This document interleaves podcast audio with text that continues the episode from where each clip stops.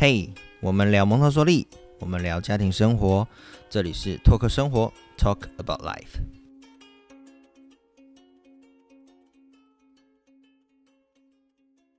大家好，我是艾玛，欢迎回到我们的频道。大家好，我是 Michael。好的，前两集呢，我们就是讨论了一些家长在教育上可能会遇到的困难啊。嗯，那也就是有回收到一些家长的来信，就是可能很多家长真的遇到孩子在学习上培养学习动机啊，或者在陪孩子教育上，可能真的遇到蛮多的问题。所以，我们今天也会接着继续聊聊关于孩子学习方面可能。就是有很多方式可以陪帮忙家长，能够让孩子有更好的学习。那所以，但是我觉得在这么多问题中啊，有一个关于学科的学习，其实是家长很关注的。就是因为我觉得家长再怎么样，还是没有办法突破，就是帮孩子，比如说学习。如何学习好语言啊，等等这些跟学科相关的科目，还是他们最重视的、比较关切的东西。对对对，所以，我们今天就是会来聊聊有关于孩子的语言学习。嗯，那我觉得在这些问题中，其实有一些孩，有一些家长就有提到啊，因为我们上一次有提到说，关于蒙氏教育，说例如麦克上次有教跟我们提到说，蒙氏教育在画圈上，在。国外跟在台湾，嗯，在教孩子写笔顺上就有不同的方向，为了配合写字这个习惯，是，所以家长就有提出这样的疑问，说，哎，那蒙氏教育是起源于国外，那在在教导中文上，还有对于孩子会有哪一些的引导上有的改变，或者是不一样的地方吗？嗯，好，其实应该说语文学习，大家可以想象一下，语文学习到底有多难，就是你。你把一个孩子，你去送到一个环境，在零到三的阶段，你把他，就算他是台湾人好了，可是你把他丢到国外，他就会是你送去那个国家的母语，那那个国家的语文就会是他的母语。所以其实语文学习有一些运作是是。在孩子身上你是想象不到的，那并不是说就我们自己经验，就是呃背 b p m 或者是说去背国字才叫做语言学习。所以，我们应该是看说语言学习它整个区块，它涵盖其实非常非常广，它分成口说跟就是呃口说跟表达嘛。那有听说写读或是听说读写很多很多的面向。那呃。我们分几个阶段来说好了，就零到三而言，其实孩子一定是口说居多，那他会从他的生活周遭的经验去去获取一切他需要语言学习的资源。那从一开始，其实他是用哭去做表达。然后到后续呢，可能会是他会去观察你的口型，然后会去抓你的口音，去抓你的声音的因素。所以其实孩子很神奇，他透过这样不断的内化吸收之后，大概在一岁半，他就可以开始牙牙学语，或是在更早。然后两岁的时候就会有多字，或者是有完整的句子。然后到两岁半就比较可以完整表达。三岁你就发现你可以跟他聊天了。所以这这个过程其实也叫做语言学习。那这个东西就。比较不会去分说哦，我是什么语系国家或干嘛，就是母语对孩子而言，他的学习就是透过这样的历程去去完整。那我们成人可以做什么？其实一样，就是预备环境。你会多跟孩子说话，你会可能跟他讲一些呃故事、童谣、歌曲这些很多很多东西，就都会是你在这个阶段可以跟孩子做互动的。你不要觉得孩子都不懂，其实他都不断的在吸收。嗯，所以这个部分的话，应该是 b p m 或者是 A B C 或是任何语言都会是共通性的东西。对，那无论到哪一个国家，其实他们的蒙特梭利的教育里头都有为了那一个语系特别的。规划或安排学习，其实模式就是都差不多。嗯，对，就是因为因为孩子应该是说有专有名词啦，就是所谓的语言敏感期，它有各个阶段。那因为孩子这些展现其实是一样的，所以你给他的东西、预备的东西会差不多。所以你会有各国的手指谣。为什么在网络上 YouTube 你会看到，譬如说 Peppa Pig 为什么这么红？因为它有一些很朗朗上口的歌曲。然后或者是像有什么 Dona，就是这些东西对这个年纪的孩子来说是吸引他，来也会需要学习的。台湾的话可能就是巧虎，所以这些东西其实是呃因为孩子需要而去产生的一些相对应的产品。那至于呃回到刚刚的问题好了，就三到六而言，在语言学习上不同的。的方式会不会不一样？其实它还是有共通性，当然也会有不一样的地方。共通性是说，在我们语言学习，其实在前置经验很重要。你会需要做语言配对，呃，，sorry 讲错，应该是说你会需要所谓的视觉配对，你会有敏锐的那个细细小事物辨识的能力，这些的基础能力是要先去建制的。所以，譬如说，呃，我们会先做，简单举个例子，一像一些工作好了，你会先去做圆形、三角形跟方形的视觉拼图图，那。好，这这边可能会讲比较多这些名词，那大家反正就是去 Google 看看那些图片，你会一目了然。那为什么要做这些东西？其实就让孩子去做视觉配对。他拿到一个三角形的那样子的一个拼图，他可以放到三角形的那个轮廓里面，他是需要去精炼他的视觉能力的。他怎么样？对我们来说是是很直觉性的东西，可是对孩子来说，他是要去尝试。所以你可能看过很小的朋友，可能两岁多小朋友，他会拿圆形的那个。一直去压三角形的那个板，或者去压方形那个板，它其实就是在精炼它的视觉。那或者是说，你们可能看过那种一个圆筒上面有三角形、有六角形、有圆形、有方形，做那个东西要干嘛？并当然当然也是有肌肉练习嘛，他要去投放精细动作，这些东西都有。可是同样的，也在做所谓的视觉辨识跟配对的能力。那这个东西用到后面有什么？你怎么去分辨 b 跟的？你怎么去分辨的跟了？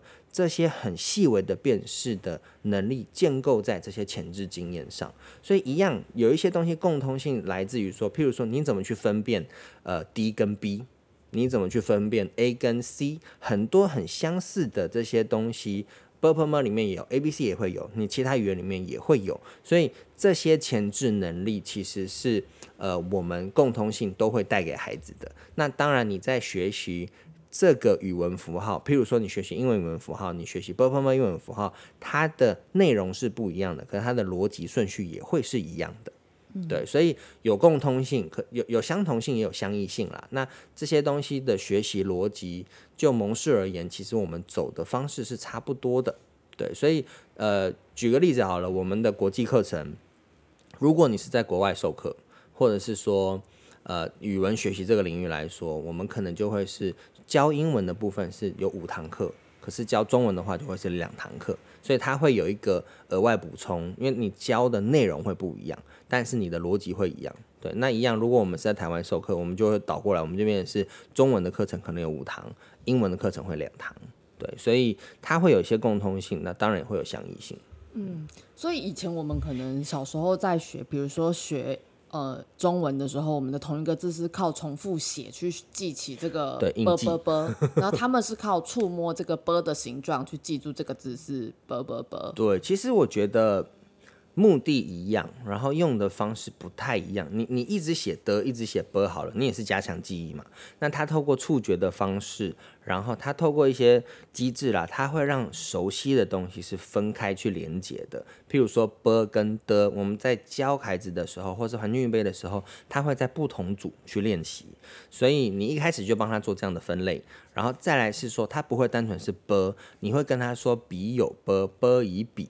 所以呢，当他 b 跟的分不清楚的时候，你就可以回到前一个经验，说是笔里面的 b，那你你知道是什么吗？那所以你会有不同的记忆点，让孩子去建构对于 b 的认识，而不是像我们过往真的就是一直写 b，一直写 b，你是把它刻在脑海里填鸭式的。所以他透过，譬如说，他可能会透过十个工作去让他认识 b，那。当他 b 跟的搞混的时候呢，他是从这十个工作里面去找他的记忆点，他才回去确确认说，OK，这个是 b，所以他可以从十个方法中找到一个，就是他可以记住这件事情。对对对对对。那那可是像像用我们说用触摸方法，如果他同时学注音又学英文，他不会比如说把 r 跟 y 搞混吗？也会哦，有一些，譬如说小孩会问说，我自己小孩有问过我，他就说那个。他说 b 跟 b，他说那个 b b 里面有发 b 的声音吗？我说有啊，b 就是那个类似 b 的声音。所以孩子其实是很很好玩的。他同时学双语言的时候，他一定会去做比较，也会有一些混淆。所以这个部分重点就在于你前置经验够不够。你 b 就会是 b b book，然后你会给他更多的单词，包含片语。然后包含图片跟小食物，所以一样，他会是从十个工作经验里面去连接 book book 这件事情，然后一样会从十公分的十个工作经验去连接 b，所以他会知道说，OK，这就是两个体系的。所以当他会去做比较的时候，他也会知道它是不一样的。对，所以我觉得就是你有没有预备够多的东西，让他去知道说，这就是两个体系，两个不一样的符号。所以确实在孩子还小的时候，同时学双语，确实是有可能是会搞混的。但是，一样回到那个之前很常跟我们提的，就是很均预备，你要给他足够的资源，让他可以去。学习跟分辨这两个的差异，对对对对对，嗯，而且这是不是也跟年纪还是有一点差别？就是如果他的年纪足够大到可以去比较跟分别，表示他可以做这样子的学习。对，通常其实我们呃也之前也有提过嘛，母语会先，因为你母语的因素对孩子来说一定是更熟悉的，所以当他有一套比较熟悉的东西的时候，你不是两个并行的时候，对他来说。对孩子的辨识，或者是说他的分辨两个的差异性也会有帮助。所以再怎么样，还是母语先一点点，等到母语稍微熟练一些了，要再把第二语言加进来。对，或者是你再加第三语言都可以，那就看你的环境。对，那如果你真的你是两个爸妈是双语的，那那他只好把 R 跟 Y 想办法分辨清楚。他那其实我觉得孩子很奇妙了，就是 他在什么样的环境，他就会长成什么样的状态。所以他也他他。呃，有一些孩子可能真的会搞混，所以你会用前置经验去帮他。可是大部分的孩子他很清楚知道说，哦，英文的 y 跟 r 就是不一样，其实他发音是不一样的啦，y 跟啊嘛，所以基本上会比较会容易搞混的，或者是真的更近一点，或者说有时候孩子会问 o，你的那个呃，我们有两个 o 嘛，嗯，o 跟 o，呃，好难啊，抽屉 o 跟桌子 o 好了，那。我们也有孩子真的会问说，那哪一个 O 是哪一个 O？那你就会跟他讲说，你你当然可以跟他讲说，一个是 O，你要有你要有嘴巴要收起来；一个是 O，一个是短的。可是对孩子来说，他比较没有办法去用这样的方式去辨识，所以你就会直接跟他说，哦，是抽屉的 O 跟桌子的 O。哦，所以孩子对发音比较容易搞混，对字的外形反而是他们比较不容易。对字外形比较不会搞混。那这或者说这是我我自己小孩的例子啊，每个孩子那会不一样。那那你会让他知道说这边是抽屉 O，那边是桌子 O。那可是你在念的时候，你会念正确的给他 O 跟 O，你会分开。那他的这个听觉的敏锐，他可以去辨识声音的差别，所以他念的时候可能也会有差异。但呃，他还是会搞混嘛，所以你会再有一个辅助性的东西去让他知道说，哦，这边是抽屉 O，然后你可能会再跟他讲说，这边的 O 是比较短的，或者是这边的 O 是你要说的，这个东西是你可以再延伸说明的，让他去有更多的辨识点跟差异点。就是美国的小孩都有这样的困扰，就是什么 n n 不分。啊，对，就是每个国家，对对对，对，所以我觉得就是有更多的前置经验，然后成人的话，你就是尽量发清楚，让他可以去模仿你去听。就像有时候我们在教小朋友之后，其实我们也会帮助他们有很多辅助的地方，就像呃很多小朋友就是讲话习惯性有那个奶音啊，然后他们讲话声音就会往上飘，所以他们其实一开始学习的时候。会分不清楚二声跟三声，所以或者是二三四声，所以你常很多大人其实会有那个习惯用手势帮小朋友二声往上飘，三声打勾勾，四声往下，所以就让小朋友知道说哦这个字应该是什么样的音。比如说他可能从小叫奶奶奶，他从小都以为奶奶是二声，可是其实奶奶是三声，所以你就会告诉他说奶声要往下这样，那你就会用手势的方式去帮助孩子有更多的。辅助跟了解，所以其实也是用类似这样的方式，有更多的方方法，让孩子透过不同的形体去做记忆跟了解。对，所以你有时候会发现孩子很厉害嘛，就是爸爸有台湾国语，你小孩就会有台湾国语，因为他从小听这样长大的。所以我会觉得，当然并不是说真的要所谓的正音啊这种东西，我觉得不需要特特别去强调了。可是你你就是正常说话，孩子他就会从你呃。听见你的声音，他就会去学习了。嗯嗯，那那之前就是呃，那个一直跟我们提到说，其实要帮他准备一个良好的环境嘛。那孩子在呃蒙特梭利的教室中，语文区里面，他通常会有做什么样的安排或是布置啊？好，不是老实说，因为蒙特梭利的语言语言区它的知识化教具，我之前提过，其实只有三个嘛，就是活动字母、金属填涂板跟沙子字母板。所以语言区、语言区跟文化区这两个，其实一直都是蒙氏教室里面很需要呃园所自己去预备的环境。那我们当然会有出很多产品啦，就是会有呃字卡的东西。那语言区的部分，除了我刚刚所谓的一些视觉配对能力，这些东西你可以在市面房间买得到一些拼图橱，然后你也可以去设计很多工作。这个东西我觉得太多了，所以变是说大家可以，我觉得可以 Google 看看了，因为我们的讲义什么你是找得到的。那除了这些基础能力之外，后续的话我们。我我从语文学习的方式跟大家解释好了。我们在带孩子开始学的时候，我们会用小模型、小实物，让孩子去认识声音、听见声音。所以你在环境里面，你会预备很多小模型。譬如说，b p m f 三十七个声音里面，我们会每一个声音会预备四个到六个的小模型。那声母跟韵母，韵母的部分我们会尽量去找到一二三四声都有的声音，因为 “b p m” 里面很很重要的是它有声调嘛，这个是其他语系不见得会有的东西。然后，所以在韵母的部分，我们会预备四个，然后是有一二三四声的。那一共有三十七，要去乘以四，所以是一百四十八个。对，一百四十八个小模型，很多学校不见得会有这样的东西。那所以你要去找到这样子的东西，就就真的就是要靠老师或园所长们平常的收集跟累积啦。那找到这样的东西会是第一步，你你用这样的方式去介绍声音，然后介绍声音之后呢，我们会带到下一步就会是图卡的连接，会介绍符号。那所以你可以想象一下，光我们要把 b 一个符号带给孩子认识，大概就要三到四个工作，所以你可以想象的是，会有一整面墙上面会有沙子字母板，就是会放在墙面上，然后会有个几何拼图橱，然后在卡片的工作上来说，大概会有呃七八十个一盒一盒的纸卡的卡片，让孩子去做这样子的配对跟操作，所以他从呃小模型到配对符号跟图片。然后到最后的解音拼音到声调系统，这样一系列的活动，大概会有七八十个工作。对，那可是这七八十个工作，呃，我怎么介绍给大家，真的有点困难。那大家可以去 Google 一下，我们可能蹦蹦蹦玩具宝盒，那你就可以大概知道说，哦，有这么这么多的卡片，然后可以跟孩子做互动。那像这样子的。像你刚刚提到这样子的小模型，或者这样的的教具，这样是大概符合几岁的小孩在学习可以开始玩的，是不是？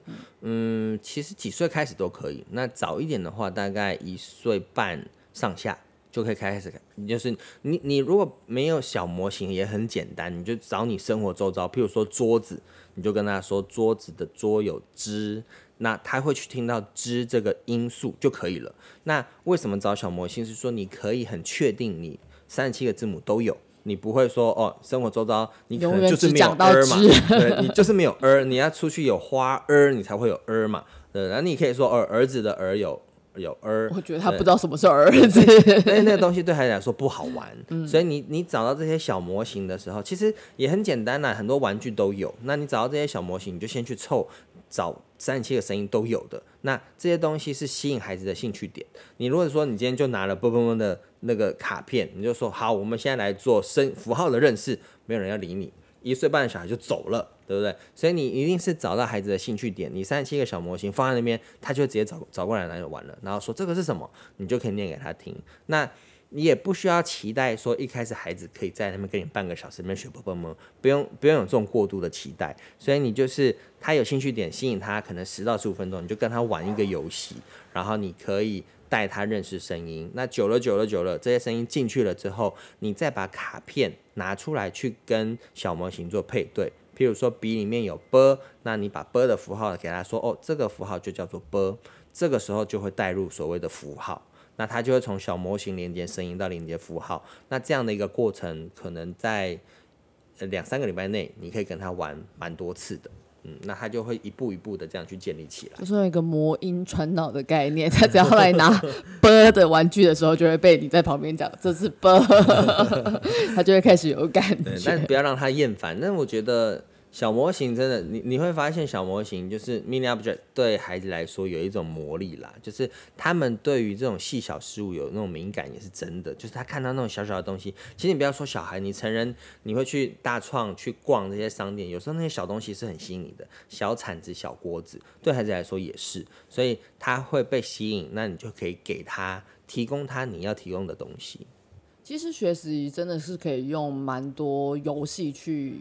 的方式去做组合的啦，像呃，我们也会曾经用做抽卡牌的方式嘛，让孩子去抽出，比如说 b u r p l e m u r p h 去让他抽不同的声母韵母，然后让他去念出那个字，那他就可以去练习他的拼音。因为其实要把两个不同的像声母韵母拼在一起，其实是需要透过练习的。那其实我觉得蒙氏的方法更好，因为孩子常常透过。工作中去习惯这件事。那如果他不是蒙氏的话，其实也可以透过游戏跟活动的方式去抽，比如他抽出一个 b，然后抽出一个不乌，然后他可以就可以念出不这样的字。就是透过这样的游戏跟活动，他可以去做这样的练习，然后让这件事情变得更有趣，而不是只是在学校念课本，然后来学习注音符号。有没有给我们其他家长的建议？就对于比较年纪比较小的，比如说零到三岁的小孩，如果要帮助他在口语发展上，家长可以用什么方法去帮助孩子，或是用比较轻松的方式去引导孩子？应该说不是轻松，就是比较随手可得的教具来帮助孩子，来引导孩子。嗯，好，我觉得不同的年龄层会有不同的方式，所以像睡前故事，我觉得就是爸妈可以跟孩子持续进行的东西。说到睡前故事，睡前故事跟用放的对孩子的差别是真，到底有没有差很多？你觉得？这真的是家长千篇一律会问的问题。那说老实话，因为现在科技真的太发达了，所以我自己啦，我自己的经验是，有时候真的懒得念故事，你放给他也 OK 啦。因为有时候必须说，他说的录音带说的，真的说的比我说的蛮精彩的。对啊，对。那我我自己觉得，就好像电子书能不能取代实体书这样的问题一样，它不会是一个绝对的答案。所以。任何东西都是端看你怎么使用它。那我自己会觉得说，睡前故事除了给孩子语音、语言这些东西之外，重点还是一个情感的连接。所以我会觉得，如果你想跟孩子感情好一些，那你就你就自己念故事吧。对，因为我觉得念故事这个东西不是什么技能，是你要不要而已。所以我觉得那那就是一个情感连接。那至于你说故事有声故事书，它有没有它的？呃，好用性跟必要性，其实当然有啊。点读笔或者是这种东西产品一很多嘛，现在房间真的非常非常多。那它就会是你真的你没有时间陪伴他的时候，你让孩子可以不断的去呃听见他想要听的一些知识性的东西。对，那像我自己好了，我们我们睡前故事，我是从孩子大概一岁半。就是开始一路念到现在的，那你也会有睡前故事，你也会有瞎掰故事时间，你会有时候会跟他用讨论，两个人去创造故事。所以我觉得人人跟人之间的相处，有一些东西一定是有声书或者是故事书办不到的。那这些东西就会是你可以给孩子更多想象力、创造力的空间。对，那可是像我们有时候真的，呃，譬如说好了，我们有让他听过那个三国，不是三国志孙悟空。让他听孙悟空整个大故事，那那个东西太难念了，太太大篇了，所以我们就去找真的网络上我们听过觉得哎还不错的那个故事书，就让他真的从孙悟空这样一路听到尾，孩子听了也很开心啊。所以我觉得就是看你要给孩子什么内容，然后有些东西你做得到了你就做，那有些东西你可以借用科技的方式带给孩子也 OK。对，嗯，我觉得让他们编故事也是一个蛮有趣的方式，因为其实同时也训练他自己把想表达的东西说出来。对对对，因为以往他都是听你说，但他可能不见得能够完整的说出来。可是借由跟你一起编故事。他可以训练自己把想说的故事说出来。对对对，我我觉得那是好玩啦，就是你编完编完，你会发现说哦，真的好玩。然后你会发现说，你你一定要先编给孩子听嘛，那你就会发现说他会学你。譬如说，不是以前有些冷笑话嘛，那我一开始在跟孩子讲故事的时候，你会从就有经验去想嘛，我就瞎掰，就说我说有一天有一个人在路上走一走，放个屁。就死掉了。他又觉得为什么？那他就他他就觉得好玩，然后你就会发现说，他就用这这个模式开始乱编，就是做了什么事情，打个嗝啊，就就死掉了。那我会觉得，可能有一些家长会避免生死这些东西，可是我会觉得，呃，看你用什么样的态度跟孩子互动。那它就会是自然生活，你你生活中一定会发生的东西。所以，我我自己在给故事的时候，我没有太多的限制。我会觉得那就是你生活周遭你会碰到的。那死掉后怎么样？你会跟他说哦，也许去天堂，也许就被埋在地底下。你会给他很多很多的可能。那那当然，因为我们没有什么宗教信仰嘛。那如果你有一些宗教信仰，你也可以在这时候带给他。所以就会是看你成人你要给孩子什么样的生活经验，你会在。编故事跟说故事的时候，同步的讲给他听，让他是可以不断的去接收很多很多不同的事情的一个时间。嗯，那呃，除了睡前故事之外，那比如说对于年纪大一点、再大一点的，比如说三到六岁的孩子，那个爸有没有其他的建议？譬如说，呃，我们会跟孩子玩随手可得啦，你会跟孩子玩音调游戏。或者是说，我现在孩子现在五岁嘛，他现在超爱跟我玩造词游戏。我们在开车的时候，他就会说：“爸爸，我们来玩造词游戏好不好？”我就说：“好啊，你教我。”他就说：“譬如说，他所谓的造词游戏，其实就是我们的文字接龙了。斑马，然后马呢，你就要接马盖先，先你就要接，再往下接。对，那然后他还会有一些规定哦，譬如说，他会跟你讲说，呃。第一个字要是二声的，第二个字要是四声，超难。然后，但他自己会破坏规则，就是他有他的规则，他又会在破坏，就是反正玩不下去了，他就会找别的方式玩。那 这只是一个例子，就是让你知道说，当孩子的年纪跟能力到那边的时候，你就可以跟他玩相对应的游戏。那像以前我有跟他玩过，就他还在他还在敏感他的音调的时候，我会跟他，就譬如说，我会跟他说，嗯嗯嗯。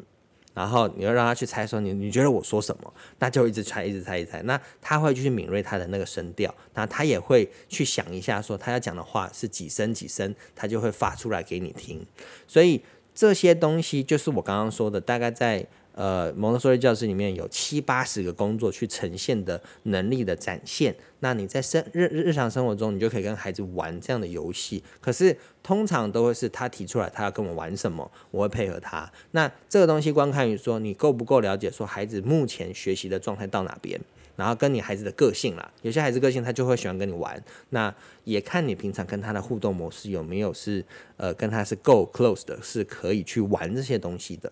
对，所以不同年纪看语言学习的过程，然后你会去陪他玩一些真的随手可得的游戏，那相对来说，他就会在你也是一个亲子相处，可是他也是把这些东西不断的在精炼。那蒙氏的老师会追求孩子的字要写漂亮吗？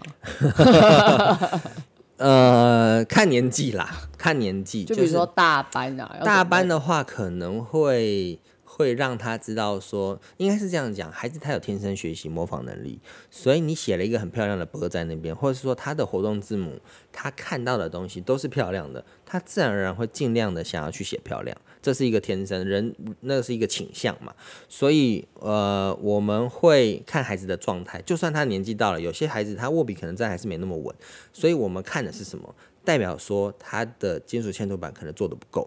所以你会再多给他一些画的工作，让他去握笔的肌肉是更好的。当你握笔肌肉更好的时候，你写字自然漂亮。所以就返回前一个动作。对，你会返回前一个动作，你不会比较不会去纠错。当然，你你说你已经到小学了，你你自然会去抓孩子的字漂不漂亮嘛？那个东西是需要去雕的，那那不是肌肉问题了，那就是他他的个性，他可能写的就很帅。像我自己字就真的很丑嘛，所以我我们现在都在讨论说好。我再来要跟着我的大儿子，他如果上小学，我要跟着他一起练字，那是一个很好玩的过程。大儿子可能会辛苦，他他自己也需要你。我觉得世俗没办法，你你学校可能就会因为字好不好看。我们以前不是都会说字好看，你作文嘛就多五分。对，以前都会有这样。那现在我不知道现在还有没有作文啦，可是有些还有的。那我会觉得字好看，我自己会觉得哇，那是一个先天优势，所以我想要跟着孩子一起练字。当然看他要不要了，对，但是。我们在回到蒙氏学前教育来说，我们会去看的是孩子的能力有没有预备好。所以当他歪七扭八的时候，就代表说他的那个三指三指抓精细控制的能力可能还不够。那你就会多给他一些这样子的工作去预备。对，所以不会就告诉他说，哦，你就是要模仿他，你一定要跟格子写的一模一样。对对对，你还是会给他一些规范，说啊，尽量写在格子里。可是你并不会是一个很强迫式的东西，或者譬如说我们在教英文好了，你会有三条那个两条线去做那个呃 house letter up letter 跟 down letter 的那个规范嘛。所以当他可是你没有线的时候，他可能乱写。对，所以有些东西你会让他知道规则，然后尽量让他照着规则走。可是你会去探讨说为什么他没办法做到的原因。